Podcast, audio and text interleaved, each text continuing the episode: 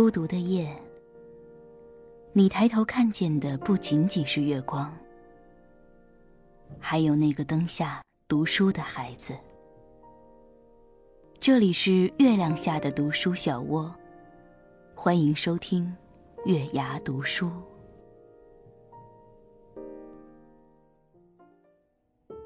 晚上好，这里是月牙读书电台，我是主播平月。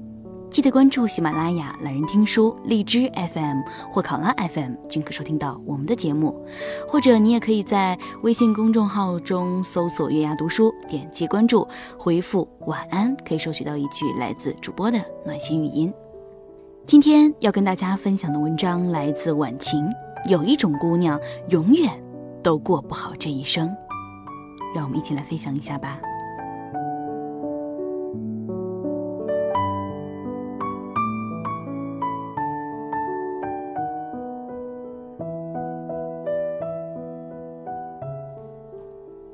位姑娘跟我说，她很不喜欢现在的工作，经常加班不说，工资还少得可怜。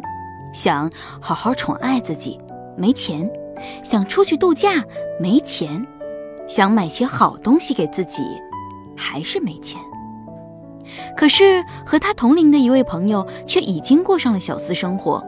看她的朋友圈，不是给自己添置了新款衣服，就是去哪个地方玩了。他也很想过这样的日子。他觉得现在的工作不可能让他过上这样的日子，必须提高自己，才能找到好工作，才能拿到更高的薪水。所以他想去报个班，太专业的那些东西他也学不会，所以想考个会计证，以后再把注册会计师考出来。我见他如此有规划性，自然是鼓励支持。然后他问了我一个问题：“你说，等我把会计证考下来，我能拿到多少薪水呢？”这个问题把我难倒了。一来我不太了解这个行情的薪资标准，二来每个城市的生活水平很不一样，最主要的是最后能找到什么样的工作，全凭自己的本事。所以我说。这个我不知道，但他一定要我说一说。我想了一想，这个得看你最后学成什么样。如果你能学个，呃，数一数二的水平，大家都会抢着要，薪水肯定不是问题。他说那肯定是不可能的，他达不到那样的水平。如果到那个时候找不到更好的工作，那学了也没什么用。果然。之后，他也没有再去提考会计证了，只是时不时的对现在的工作和收入抱怨一下，再表示一定要提高自己，然后就没有然后了。想起前不久，朋友跟我说，他有位妹妹想朝写作的方向发展，看了我的新书很畅销，所以想找我聊一聊。既然是朋友的妹妹，我自然不会拒绝。没多久，那个女孩就加了我。第一个问题就是：婉晴姐，你这本书卖了多少册啊？我一愣，含糊地说：“嗯嗯，几十万册吧。现在上市才几个月，还没到最后。”他又问：“那这本书你可以拿到多少钱呢？”我有些反感。但看在她是朋友妹妹的份上，继续含糊的回答：“版税根据实际销量结算，最快半年结算一次，现在半年还没到呢。”我以为他会结束这个问题，结果他对这个问题无比热衷。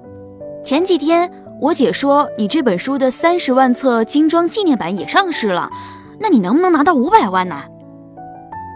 我当时有种。风中凌乱的感觉，强忍着问：“五百万，你怎么算的呢？”他说：“你这本书定价是三十五万，那你应该能拿到一半吧？一本书你拿十七块五，那三十万册就是五百万啊。”我说：“你现在去网上看一下，卖价也才十七块五，这还不算搞活动返现和秒杀活动呢。”出版方不可能把所有的销售额给我，另外还倒贴给我吧？他有一会儿没说话，估计是上网去看价格了。过了一会儿，他又气愤的回来了，还真的只卖这么低呀？太过分了！人家国外一本书起码卖一百多呢，给作者的也多。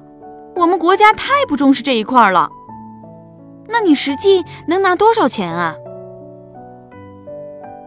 说实话，我有点不想理他了，只说你还是去找一个编辑聊一聊吧，他会告诉你的一本书能拿多少。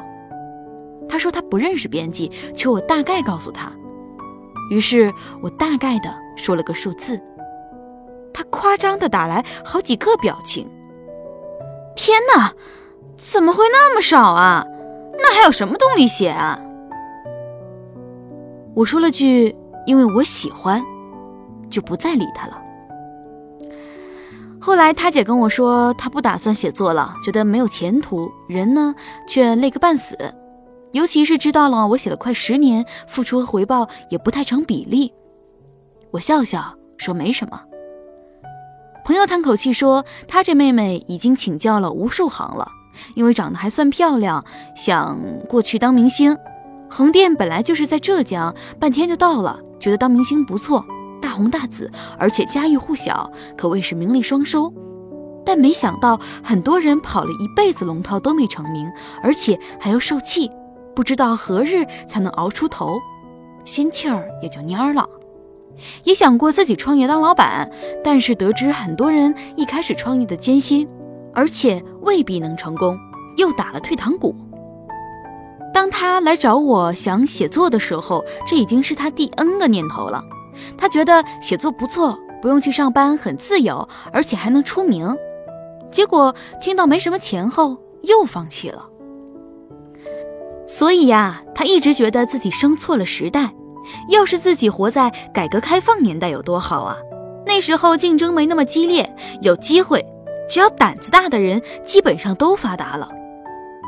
朋友叹口气说：“我们全家为他操碎了心，这丫头三观就有问题。改革开放年代也有很多人没有发达，现在这个社会啊，也不乏成功的人，前提是你得真去做。但她始终不肯承认这一点。我只说了一句：‘你这妹妹。’”跟你可一点都不像啊！其实像朋友妹妹这样的年轻人少吗？一点也不少。经常有人会问我说：“呃，我要去做什么什么什么，比现在会更有前途吧？”每次我都无言以对，不是不愿意回答，而是无从回答。任何行业的尖端人才，生活的都不会太差。我一不知道你会努力到什么程度，二不知道你的天分如何，怎么能告诉你结果呢？事实上，但凡这样问的人，都想着天上掉馅饼，若要他先付出，多半就会罢休了。这种心态在感情上也不鲜见。有位姑娘和我说，她有个男朋友，家里条件还不错，马上就要生日了，不知道送什么礼物好。送的便宜了，怕他看不上；送贵了又心疼。然后问我，如果我送他贵重的生日礼物，他应该会给我更贵重的礼物吧？可是万一他要是没有送呢？我听了以后，觉得很悲哀。我一直认为感情应该是有来有往，但计较到这个份上，其实没什么意思了。我付出一分。你必须为我付出两分，否则我就吃亏了。从头到尾，我看不见一丝一毫的爱，只看见一分一毫的计算。姑娘，你知道为什么你过不好这一生吗？还没有付出就开始计较回报了。在你的观念里，付出有回报的事情，你才愿意去做。但是你把顺序搞错了。不是有回报才付出，而是付出了才有回报。诚然，付出就希望得到回报，这是人之常情。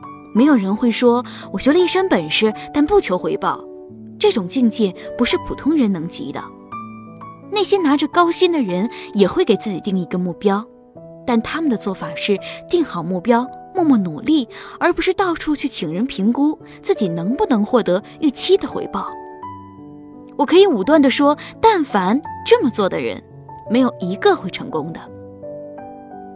那些感情顺利、生活幸福的姑娘，心里也会有一个标准：我付出了，希望对方也能为我付出。但他们绝对不会没付出就到处请人评估自己的付出能不能得到回报。他们的做法很简单：我爱你，所以我为你付出，我也希望你能有所回报。所以最后得不到回应，他们便停止付出，而不是在一开始就把感情当成一个投资与回报的事。